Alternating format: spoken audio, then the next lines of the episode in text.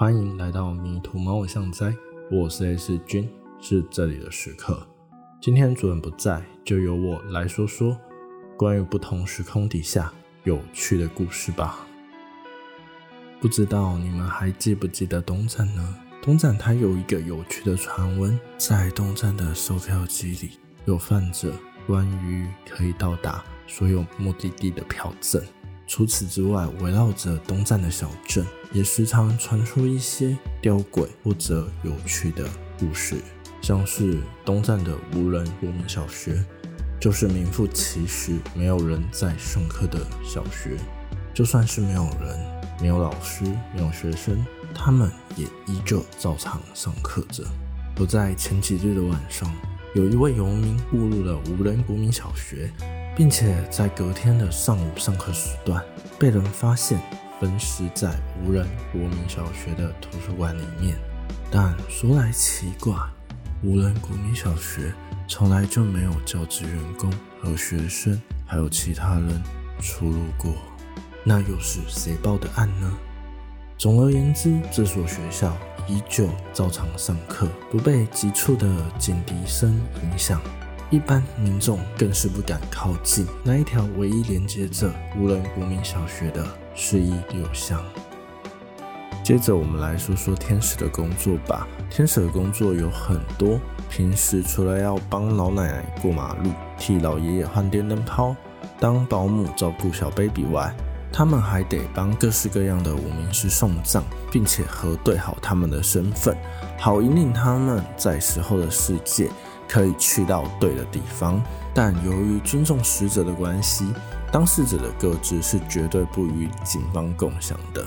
这也导致警方无从得知这一位游民的身份。昨天有一个好心的阿贝到了警察局里面交交他所捡到的失物，这个失物是个钱包，钱包上头垫绣着两个字“包博”。但是东站大多人熟知的那个包勃，早在半年前就失踪了。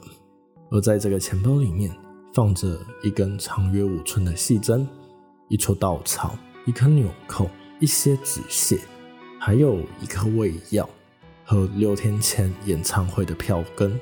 只是包勃现在在哪呢？大概也只有他自己知道了。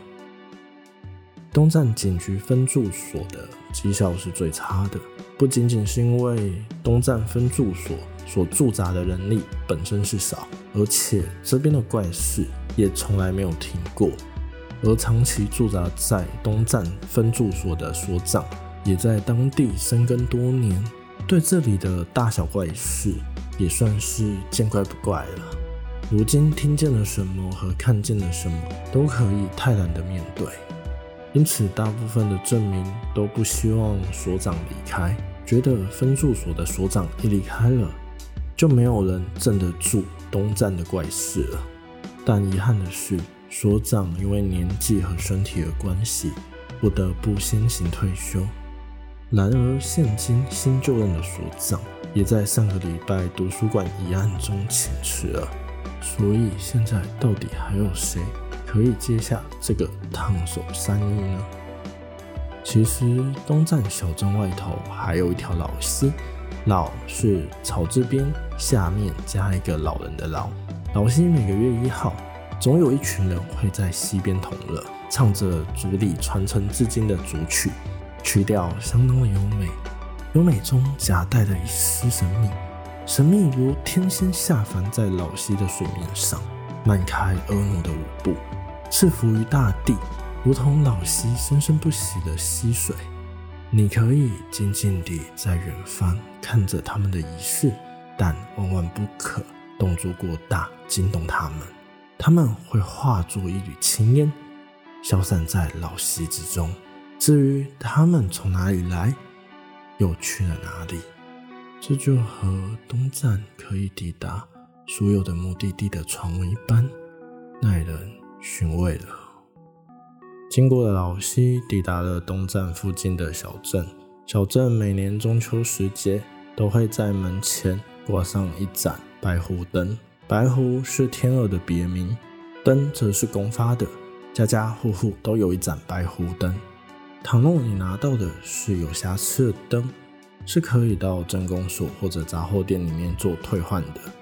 同理，如果你是住在当地的居民，你需要多买几盏灯作为摆饰，或者你是个观光客，想要买一盏灯回去做纪念的话，则可以到杂货店里面去做购买。至于杂货店怎么卖，一盏灯五百块，金属制品雕工精细，白狐是被刻的栩栩如生，只差不会飞了。这里的人会将橙色的 LED 灯泡装在白狐灯上，它是用电池发电的，所以可以挂在屋檐下一整个礼拜。而这个活动正是为了感念白狐在百年前的一场大洪水来临之前的提点，让镇上的人逃过了一场灾厄。而照着时间推算，或许白狐也是山神的使者吧。如果你到了东站附近的小镇，可以尝尝公园附近有一间没有招牌的小贩，他是专门卖日式拉面的店家，老板相当的和善，说起话来也相当的有朝气。曾经有三位天使觉得老板做的拉面很好吃，并且要求老板收他们为徒。当时可以经常看见在用餐的热门时段的街道上。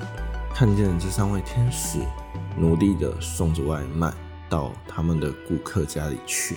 虽然现在这三位天使都已经各自出师了，但这也不影响老师傅的老手艺，在这没落的小镇里留下最深刻的滋味。如果你想要一窥老溪的样貌，那么在进入老溪河畔之前。你必须要在弯进深山之前的大湾旁的空地停车。如果你过了弯，上了桥，那么你会进入到深山的社区里头，因此和老溪错过。而在进入深山之前的大湾旁边的空地，正是位于老溪的上方。而空地的尽头，你是看不到老溪的。老溪早已被荒烟蔓草给遮盖住了。你唯一能做的就是穿过杂草丛生的兽径，向下走一段颠簸的下坡，才能抵达老溪。而在进入兽径之前，你会在路口旁看见一座魂化碑，碑上有一株一叶底的图腾，是用于安抚数起奸杀七十命案的亡魂。据闻其中一位凶手是个樵夫，他就死在公园。舞台的正下方，死因是被他经常使用的双头斧破头。天使处理着无人国民小学图书馆内游民分尸命案的最后程序，他们将尸体炼化，警方最后以意外做结案。而天使他们看着这个游民的资料，发现上面的照片和游民的长相迥异，根本不像是同一个人。但由于灵魂和照片极为相似，而断定无误。资料上头的姓名栏位写着“包勃”二字，这不禁让人意外。包勃究竟在这半年的失踪期间发生了什么事？他又去了哪里？怎么从胸宽体胖的大男孩变成了如今苦瘦如柴的尸块？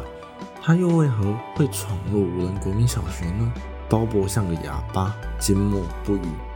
也许对他而言，这是他不想回忆起的梦魇。